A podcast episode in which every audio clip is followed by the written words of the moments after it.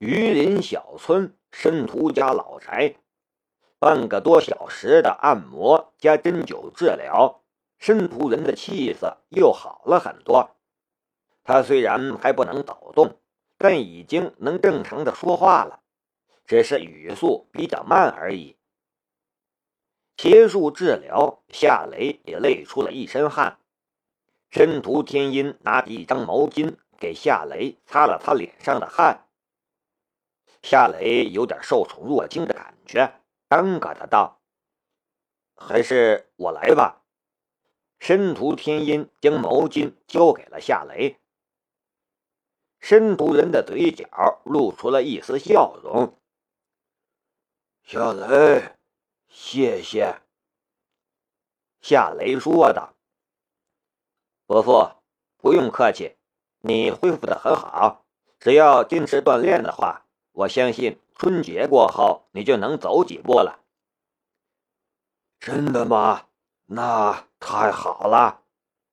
申屠人很开心的样子。这段时间，天音总在我面前提起你，你是个了不起的人呐。这个世界上最好的医院、最好的医生都治不好我。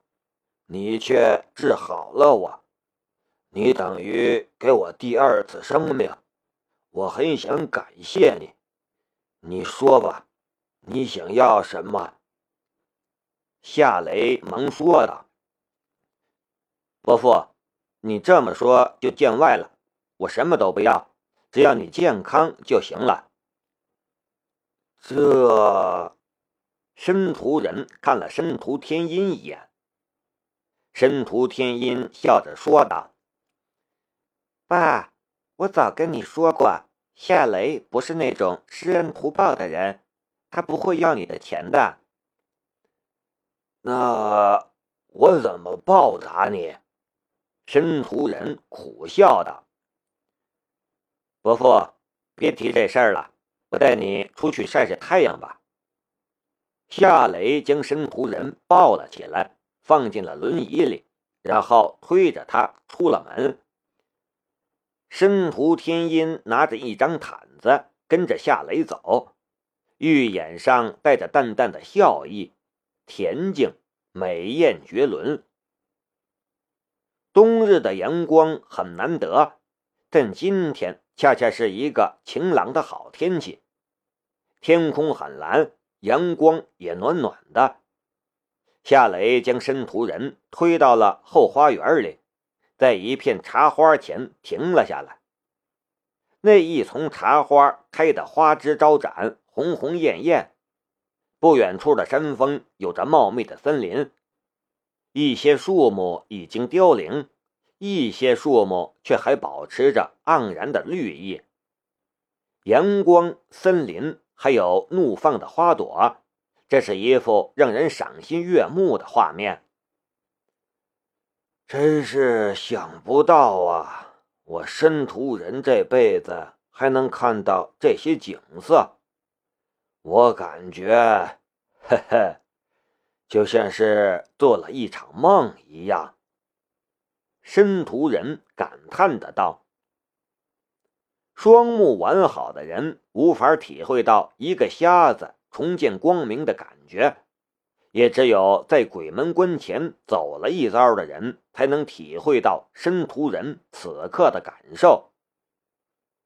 夏雷笑着说道：“伯父，大难不死，必有后福，你的好日子还长着呢。”哈哈哈哈申屠人也笑了。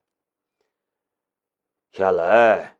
听说你有个女朋友，你怎么不带来？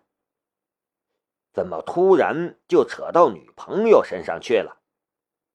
夏雷的神色悄然一暗。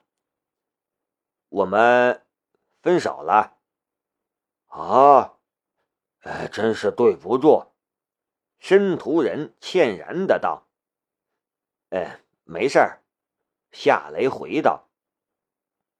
申屠天音却一直很平静，没问夏雷为什么，也没有去安慰夏雷，只是在他的嘴角间悄悄地划过了一丝笑意。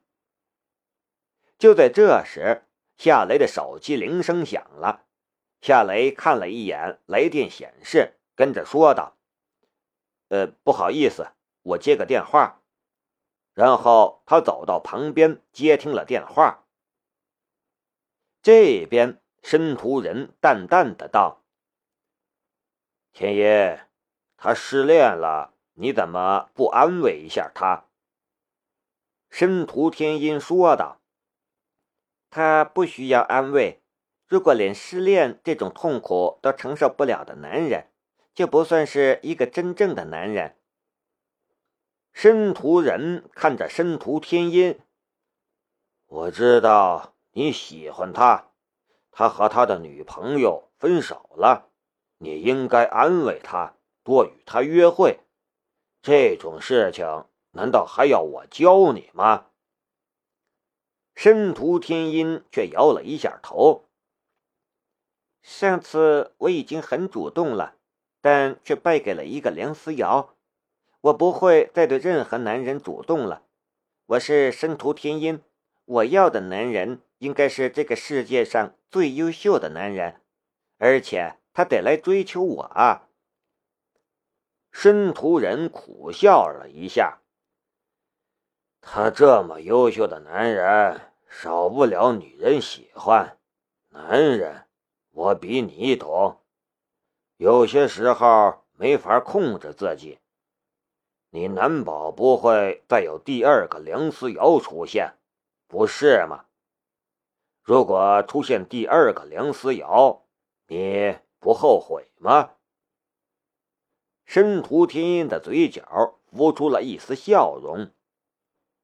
如果一个男人刚经历了一场失恋，然后又很快和别的女人在一起了，那样的男人不是我要的男人。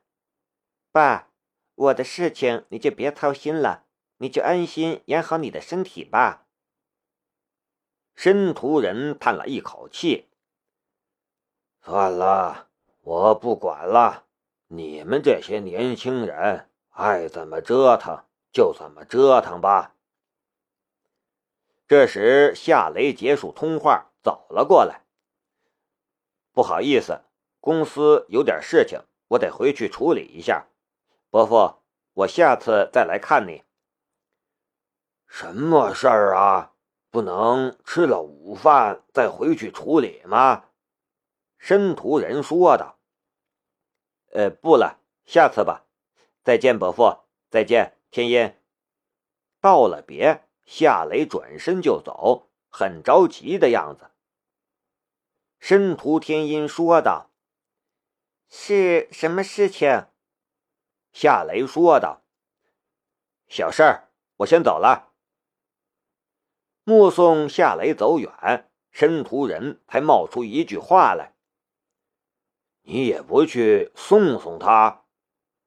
申屠天音淡淡的道：“不送。”申屠人闭上了眼睛。与其去操心女儿的感情问题，还不如晒太阳来的实在。申屠天音却笑了。夏雷驱车回到了雷马制造公司，一进门。便看到了一大群穿着制服的工商局和质检部门的工作人员，夏雪和管灵山正在跟其中一个领导模样的人交涉，双方争得脸红脖子粗的样子。夏雷下了车，快步走了过去。管灵山看见夏雷跟着，便迎了上来：“夏总，你回来了就好。他们，他们。”他们硬说我们的产品有质量问题，有严重的安全隐患。无论我们怎么解释，他们都不听。这就是夏雷急着赶回来的原因。在申屠家老宅子里接到的电话，便是管灵山打来的。他也说明了情况，不过在电话里他说的不是很清楚。夏雷说道：“我知道了。”这里交给我来处理，你去办公室用我桌上的电话机给胡浩市长打一个电话，你就把情况给他简单说一下，看他是什么态度。嗯，我这就去。管灵山跟着往办公楼走去。夏雷向那群工商质检人员走了过去，面带笑容：“你们好，我是夏雷，这家公司的负责人。刚才与管灵山交涉的大腹便便的领导说的：‘我是裘平，我是工商局的局长，我们这边我负责。’夏雷伸出了手，笑着说道。”原来是乔局长，乔局长你好，请到会客室坐坐吧。乔平连手都没跟夏雷握。不必了，我们说正事儿吧。乔局长，你说。夏雷的态度始终很客气。乔平却一点都不领情，语气很冷。是这样的，我们接到一些消费者的举报。你们公司生产的自动滑板伤了不少小孩，我们检查了你们的自动滑板，发现有很严重的安全隐患，我们过来突击检查。如果情况属实，你们需要停止生产自动滑板，进行整改。整改之后，我们再来验收，验收合格了，你们才能再生产。来者不善，善者不来。夏雷忽然想起了比亚迪公司的无法交付电池配件的来电，这不会是一个巧合，这是一场商场上的绞杀。夏雷的心里很清楚，眼前的事情是什么性质的事情，但他的脸上却不动声色。他笑着说道：“不可能吧？”我们的自动滑板在欧洲市场也有销售，我们收到了很好的市场反应，没有一起安全事故的投诉，怎么在国内会出现这种投诉呢？裘平的脸色顿时阴沉了下来。你的意思是说，我们华国人的人身安全没有欧洲人的金贵，是不是？夏雷的眉头也微微的皱了一下。乔局长，我可没这个意思。”乔平说道，“我已经把情况说清楚了，你们这边配合一下。”一群工商和质检的工作人员随即进入了雷马制造公司的车间和仓库，装模作样的进行质量和安全隐患的检查。不用等这些人检查完毕。夏雷也能猜到结果。管灵山从办公楼里走了出来，凑到夏雷的耳边，低声说道：“夏子，是胡市长的秘书接的电话，他说胡市长出国考察去了，没法处理这件事。夏子，要不你亲自打他的手机吧，就算在国外也能接听电话。”夏雷却摇了一下头，没用的，不用给他打了。这次大概是有人事先就给他打过招呼了，就算他亲自在这里，也帮不上忙。那我们怎么办呢？管灵山很着急的样子。夏雷让管灵山先给胡厚打电话，其实也就是一个试探的用意。胡厚非常看好雷马制造公司的自动滑板，当初在博览会上还给予了这样那样的照顾。从他的角度出发，他肯定不会让工商和质检的人来扰乱雷马制造公司的生产和经营。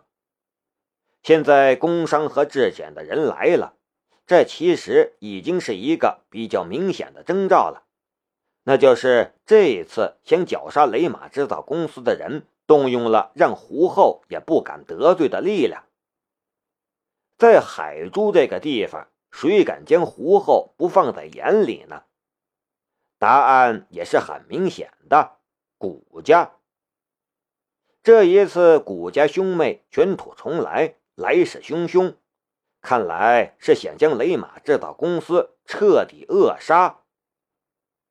夏雷的心头有一股怒火在燃烧，但面色却还保持着平静。肖局长，你就明说了吧，你们想怎么处理？邱平冷笑了一下：“你什么意思？不是我们想怎么处理，而是我们依法办事。如果你们的产品没有安全隐患，没有质量问题，我们不会做任何处理，你们也能继续生产和经营。如果有问题，那就要停业整顿，然后再接受检查。”都是些什么人在投诉我们公司？夏雷问。邱平招了一下手，一个工商的工作人员便打开公事包，拿出了厚厚一叠文件，递到了夏雷的手中。这些文件都是整理出来的关于自动滑板的投诉，有质量投诉，有受了伤申请赔偿的投诉。每一份投诉都有投诉人的身份描述，很是逼真的样子。这些投诉是真的还是假的，并不重要。这个世界有的人能将白的说成黑的，将黑的说成白的。人家敢将这些投诉拿出来，就有能力证明这些投诉是真实存在的。夏雷草草的翻看了一下。然后将文件递给了那个工商的工作人员。乔平说道：“你现在明白问题有多严重了吧？”夏雷真想一拳头轰在他的鼻梁上。现在就等检查结果了。乔平的嘴角浮出了一丝冷笑，他也心知肚明。所谓检查，其实只是一个走过程。如何处理雷马制造公司，是一早就决定了的事情。